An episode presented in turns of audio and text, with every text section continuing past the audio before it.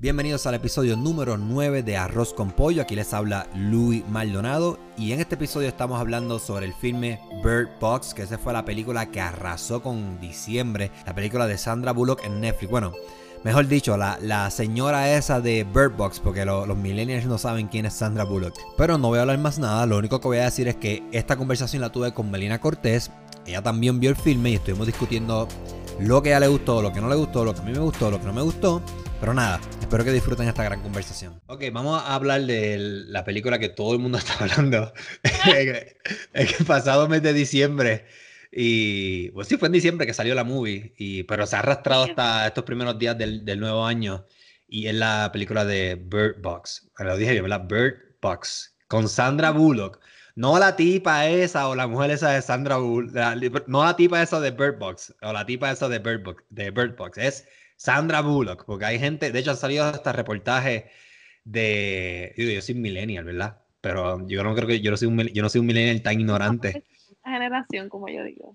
Sí, yo, soy millennial, pero digo que no, que no pertenezco, es como que lo, rechazo, pero anyway, um, es, ella se llama Sandra Bullock y había uno, uno, uno vi hasta uno, unos reportajes, diferentes reportajes a través de la red que que así era que se estaban refiriendo muchas personas sobre la muchacha de Bird Box, como que ella, que ocho, no, saben quién es ella, cuando ella tiene una carrera, desde, yo me acuerdo de la película Speed, ¿tú te acuerdas de Speed para los 90?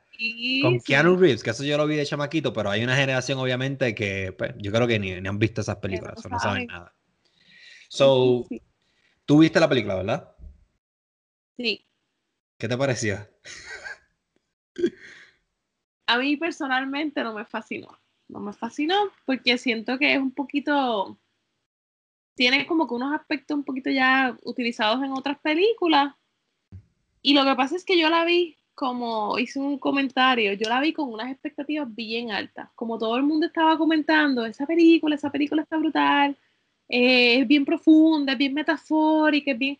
Entonces yo digo, bueno, sí, puede ser metafórica, pero esa, ese esa profundidad así, como que yo dije, pero es que no, como que siento, que, que trabajó algo profundo de una manera como que muy simplona a la vez. No sé, esa es mi, perspectiva.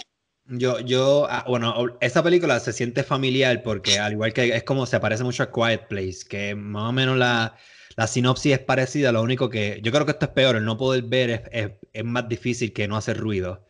Porque no hace ruido, pues por lo menos tú, tú puedes hacer o sea, uso de todos tus sentidos, eh, ¿me entiendes? Aunque está difícil como quiera, pero no ver, para mí eso es como que el hecho de tú estar ciego es como que lo más desesperante, pero se parece mucho al filme de Happening y esto es una comparación que todo el mundo está haciendo, no es algo que es eh, exclusivo de nosotros.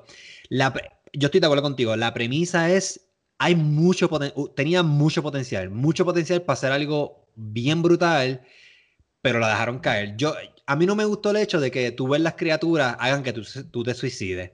Yo hubiera puesto, no sé, yo, yo creo que hubiera sido mejor que tú ves las criaturas, qué sé yo, y te mueres, te derrites o te, o te prendes en fuego o pasa algo porque ah, ahí es cuando viene la comparación con The Happening y obviamente los que han visto esa película eh, hay muchas de las escenas de la gente se comienza a suicidar que son como que bien tontas.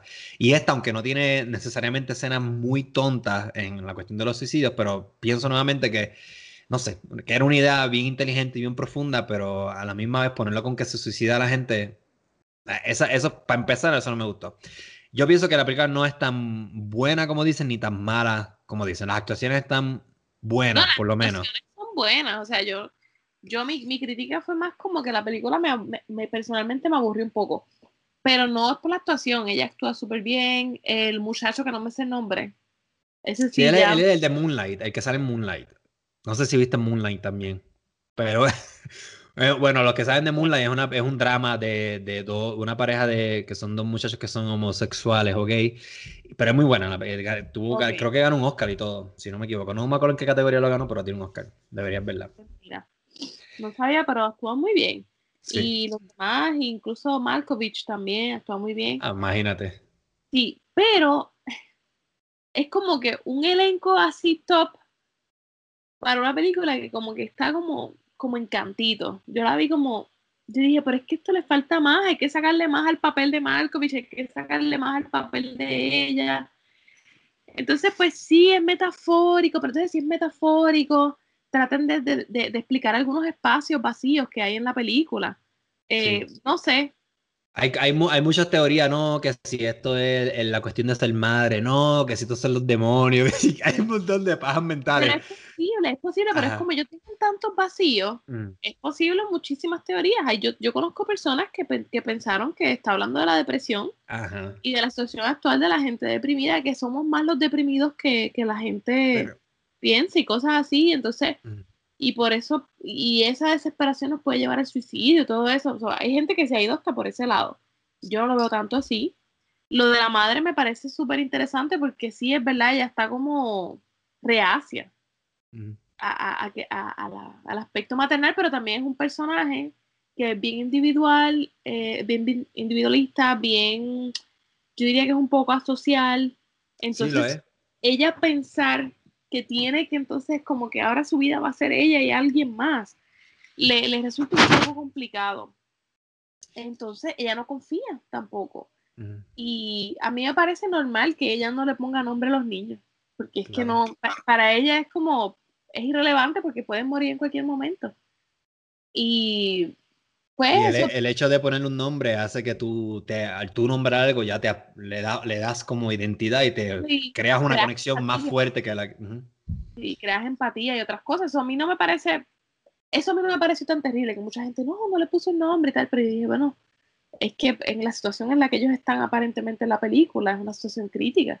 Y, y puedes no, puede ser una metáfora completa de ella y de la maternidad, eso yo tampoco lo veo difícil. Yo, creo, yo creo que de, todas las teorías que hay, la que más, si yo tengo que agarrar una, yo creo que me voy por la cuestión de ser madre, de eh, eso mismo. Ella eh, desde el principio de la película es una persona que es aislada, la hermana es la que le, hace la compra prácticamente, ella está encerrada yo no sé cuántas horas en su estudio, la mayoría de sus pinturas son gente sola, y sí, toca unos elementos que ya no, no tampoco no son muy, muy novedosos, que es la crítica esta, que todos estamos desconectados, todo el mundo está en su, teléfono celular y ya nadie habla. Eso, eso ya, lo, ya está quemado prácticamente, eso todo el mundo ya lo sabe.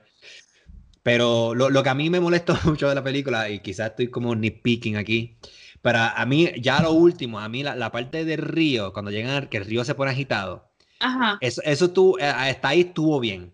Eh, o sea, para, la parte del, río agitado hasta que el, el, bote se vira. Antes de eso, me, la película me estaba gustando y yo, ok, eh, me, llamaba la atención y hubo una escena importante que, que hasta por un segundo piensa en sacrificar a, a la niña, que no es su hija, la hija Olimpia.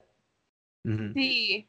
Eh, pero después de, de, de cuando el, el bote se, se, se, vira y, todos se separan, ahí fue que yo dije, ok, esta película ya me lo pelo de raíz. Número uno, porque esos nenes no saben nada, empezando por ahí. ¿En qué momento le enseñaron a nada? Supone que esos nenes estén ahogados o muertos, supone que lo pusieron flotando. O sea, yo, yo no sé tú, pero yo no sé si tú has estado en un río, pero un río agitado es difícil nada. Imagínate ciego y sin haber aprendido a nadar nunca en tu vida. Para mí eso fue como que bien pelón. Con, piedras que te pueden dejar inconsciente. Eso fue como que bien estúpido. Lo otro es cuando empiezan a correr en el bosque, eh, ciega también. O sea, sí, o sea, yo, yo he ido al yunque, tú has ido al yunque también. A veces tú exploras el yunque o, un monte y tú con tus cinco sentidos mínimo te llevas 20 ramas enredadas y te caes. Pero ella, ella, a mí lo que me molesta es que ella está corriendo en el, en el monte sin ninguna necesidad, porque las criaturas no te pueden hacer nada. Yo digo, pero ¿por qué ella corre? Entonces te ponen esta escena, que supone que es la escena más, más intensa de la movie, que ella está corriendo y tú ves las, las plantas como se bajan, porque vienen las criaturas esas, pero yo, yo le decía a mi esposa, ¿por qué ella corre? Ajá, la criatura lo que puede hacer es decirte, por favor, te puedes quitar el vendaje para yo matarte. Es como que... Exacto. una escena de acción que era totalmente innecesaria, porque no hay ningún peligro. En ese momento no hay ningún peligro. La criatura puede estar al lado tuyo y no te puede hacer nada mientras tú no abres los ojos. ¿Cuál es la, la cuestión de la música y correr y, y, como que building up esta tensión cuando no hay tensión, porque no hay riesgo? Por eso es que yo encontré la película muy pobre en eso, porque no te crea. Esa, esa tensión es una tensión falsa. El que me diga que, estaba así todo agitado, que estaba, que Dios mío, que era eso. Yo digo, Dios mío, no ha visto ninguna película, no conoce otras películas, mm. no conoce lo que es suspenso real. Y, y o estamos, estamos ya en la era en que todo es tan tecnológico que, que no podemos sea, no podemos sentir el suspenso bien.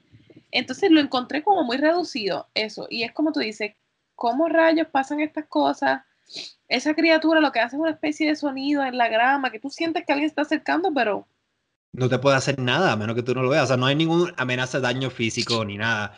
Mientras tú no lo veas, estás bien. So, nuevamente, la, la, propuesta de la, de la, movie está muy interesante, pero yo, yo no sé, yo no sé el libro, obviamente no he leído el libro, yo sé que eso es de un libro, salud. Pero yo escuché que en el, en el, libro, en la parte de río, ella es la que ella tiene que en algún momento eh, mirar en el río. So, eso, eso hubiera estado interesante que lo pusieran en el filme, pero no lo pusieron. Eh, y esta, esta película tiene algo que a mí me molesta de todas las películas de horror y es que se toman decisiones estúpidas. Siempre hay un personaje que toma la decisión más estúpida. A mí Olimpia, desde que la vi, me cayó mal. Y esta tipa es bien pendeja.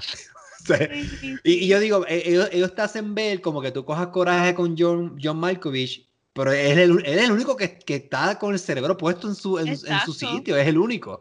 Más nadie, más nadie está puesto con... El único coherente es él. El único coherente. Eso siempre pasa en este tipo de películas, que tú sabes más bien el orden, que ellos van a morir, ya tú sabes que los, tienen los personajes clásicos que... ¿sabes? Van a morir. Sí, que siempre tiene la parejita, tiene la viejita, que no, no, no hacen nada con ella, tienen el, el tipo que, que, es el que está con su cerebro en su sitio, tiene la protagonista, es como que ya tú sabes en el orden que va a morir. teorías de conspiración. Y, y el otro, problema, el otro problema que tiene el film es que desde el principio te dejan claro que la única que sobrevive es Sandra Bullock. Entonces, cuando tú ves el, los flashbacks, es como que no te importa, porque si tú, sabes que, tú sabes que nadie va a estar, todos van a morir. So, no hay, no hay, no hay oportunidad de tú crear esa conexión con los personajes, salvo con Sandra Bullock, que es la única que tú creas esa conexión. Pero con los demás personajes, a mí no me importa si sé que no están ahí. Sé que van a morir. ¿Cómo van a morir? No sé, pero sé que no llegan al final. Exacto, entonces hay como hay ese principio también como tiene, es tan largo, es tan largo ese proceso en la casa, con ese proceso en el río, entonces mucha gente se ha ido en brote también con eso, que si el proceso de la casa es ella en su interior y el de río es ella en su... Y yo dije, mira, yo, no es tampoco, no, pues, no es tampoco tan así. Entonces, el final también me parece una cosa como, ajá, porque llegan a una escuela de ciegos. Sí, lo que le pasa es que el, el, yo creo que el significado que yo quiero darle en el filme es que eh, cuando ella llega al final es como ella aceptando su rol de madre, cuando ya se abre y ella dice, ok, estamos en un lugar seguro, ya puedo nombrar, le puedo aceptar todo esto que es reprimido. Pero, yo... Eh, okay. seguro en este lugar? No creo, yo no creo que esté muy seguro. Sí, a, a mí... Lo... ellos, estaban, ellos estaban siempre con un lío para conseguir una lata de comida. No, y el esto es algo que le dije a mi esposa, el tipo, el tipo estaba bien fuerte, y yo, pero ve acá, ¿cómo el tipo está tan fuerte? No, él hace pucho, pero es que tú haciendo pucho no, no, no mantiene esa masa muscular si no comes bien. Pero anyway, quizás estaban muy, muy exigentes. Pero lo, lo, Cinco años que no se ve, que los niños ya crecen. Yo dije, mira, esto está como esto me tiene bien confundida ya. Entonces, ese final es como que, ajá, llega así, puede ser esa metáfora de que ya llega un safe heaven, pero no vas a sobrevivir por lo que yo veo. Es temporero. A, mí lo que, lo, lo, que, lo, que me lo que me es interesante del fenómeno de esta movie, como el de otras movies, es que es arte, y el arte se puede interpretar de muchas maneras. a mí me gusta el hecho de que la gente tenga diferentes interpretaciones, porque el arte, es, tú lo vas a ver o sea, yo veo un cuadro y lo que yo veo no es lo mismo que tú ves. O sea, todos tenemos nuestro propio cristal, que eso viene cargado de nuestra experiencia, nuestros prejuicios. Eso viene con todo nuestro bagaje que venimos desde chiquitito, con lo que hemos aprendido, bla, bla, bla, bla, ¿verdad? Pero hay, hay, ciertas, hay ciertas ocasiones donde, por ejemplo, el autor, en el libro, el autor, a él le preguntaron de dónde salen las criaturas y él dijo que no sabe. Entonces, eso es interesante porque entonces nosotros nos hacemos una película bien brutal, no, que si las criaturas salen de aquí, y hay veces que los autores hacen las cosas y el propósito de, de ese filme no es eh, de dónde salen las criaturas, el propósito es otro, ¿me entiendes? Pero nosotros, bajo nuestra, nuestra propia subjetividad e interpretación, queremos buscar 10 patas al gato cuando realmente tiene 4. Y la, y la intención del autor nunca fue esa, la intención del autor es otra. So, quizás el filme tú lo puedes ver como algo. Yo, yo puedo ver el filme de la manera más sencilla posible esto es una película de sobrevivir, de sobrevivir. Ella no le puso nombres porque no quiere que era el apego, que eso es algo real. Eso, eso se lo recomiendan. Eso lo dicen que si a ti te secuestran, trata de que tu secuestrador te llame por tu nombre, porque eso psicológicamente les trabaja y ya no te ven como una cosa, te ven como una persona y quizás, quizás tienes un break a que no te hagan daño. Eso es una de, la, una de muchas recomendaciones que dan. So, hace sentido el que no los quieran nombrar. Eh, pero fuera de eso... libertad en el receptor también. Tenemos que tener libertad pues para ver. Em, sí, Sí, y yo, por ejemplo, la cuestión de los monstruos, yo, yo, yo lo interpreté como que es, la, es el miedo que tienen, que esa, esa especie de traumas que tienen todos, porque como aparecen los personajes que pueden ver, los únicos personajes que pueden ver en la película son pacientes psiquiátricos de, de psicosis, pues, y, pues... Y eso es normal para ellos, ahora ellos los veían desde antes. y todas esas cosas. Y creo que en un momento mencionan, pero no recuerdo exactamente, creo que en un momento mencionan que hay unos pacientes, son pacientes psiquiátricos que han psicópatas también. Es como que tienen una, se han enfrentado a lo peor que pueden ver, digamos. Y como, y como ya ellos se enfrentaron a eso, pues ellos sobreviven. O sí, pero es como, pero están yo, yo pienso que, que, están bajo su hechizo de que ellos lo, las cosas esas los reclutan para que a otras personas se quiten los ojos, pero nuevamente yo creo que uno podemos acuérdate que ellos pueden ver porque ellos ya pasaron por eso. O sea, ya, ya, ellos se enfrentaron a lo peor que pueden ver, porque si te fijas, todo el mundo se suicida porque ve algo, ve algo. su peor miedo, su peor, ajá. miedo, algo, lo, que, lo peor que le haya pasado, como que lo ven, lo reflejan y se suicidan.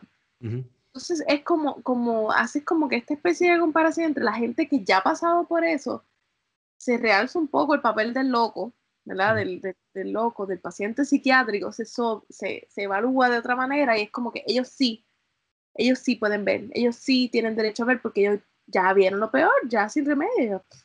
Eso les da igual. Y entonces la gente que no lo ha visto es la que tiene que pasar entonces por el proceso, no aguantan ese proceso. no todo el mundo es psicópata, no todo el mundo tiene psicosis, no aguantan ese proceso y ahí es que se van. Eh, pero sí, es un poquito es un poco, no sé, siento que sí, deja muchos espacios abiertos y yo creo que es para que la gente se ponga a hablar a especular. teoría. Está, está bien, pero... A mí me, me, trae un refrán que no es lo mismo un loco cuerdo que un cuerdo loco. Esas son dos cosas totalmente diferentes. Pero sí, obviamente el filme te, te, te, abre las posibilidades para tú dar la interpretación que tú quieras, pero nuevamente a mí nada más que me he sentido, quizás de una de ellas, yo creo que el autor no su intención no era todos esos viajes, pienso, no he leído el libro, pero la, impresión que me da no es esa.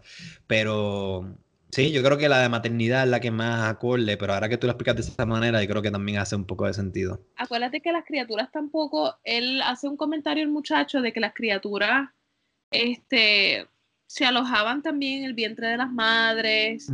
Hace como que, lo que pasa es que lo, lo tiran lo tiran ahí como que escúchalo, pero ya, no vamos a hablar lo, lo, que, lo que pasa es que ese, ese argumento eh, que es de exposición es para, es para quizás contestarnos a nosotros, quitarnos ya de dónde salen las criaturas, porque obviamente tú quieres saber de dónde salen, pero no, tú no, tú no necesitas saber de dónde salen, porque nuevamente yo pienso que el propósito de la historia no es ese. Por eso a mí no, a mí no me gustó cuando pusieron las imágenes de las criaturas, que el loco las pone, porque eso como que me mató la, la, yo, o sea, hubiera sido mejor que las criaturas yo me las imagine como yo quiero. Entonces, ponerlas ahí, que parecen, de hecho, esos bocetos parecen videojuegos o anime.